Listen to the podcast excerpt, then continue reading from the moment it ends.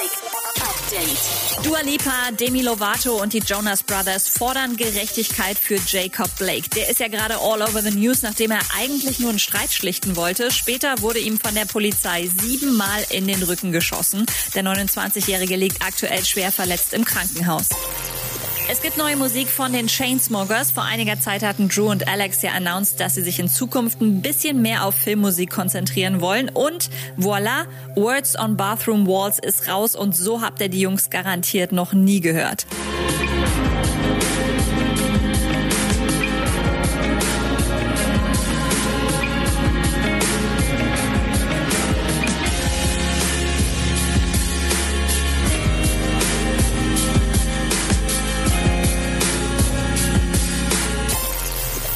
Letztes Wochenende ist Miley Cyrus Oma gestorben und weil die eine absolute Legende war, hat Miley ihr zu Ehren jetzt zwei T-Shirts designt, die sie für einen guten Zweck verkauft.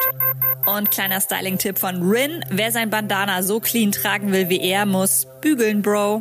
Update mit Claudi on Air. Jetzt auch als Podcast. Für tägliche News in deinem Podcast-Player. Abonniere I Love Music Update.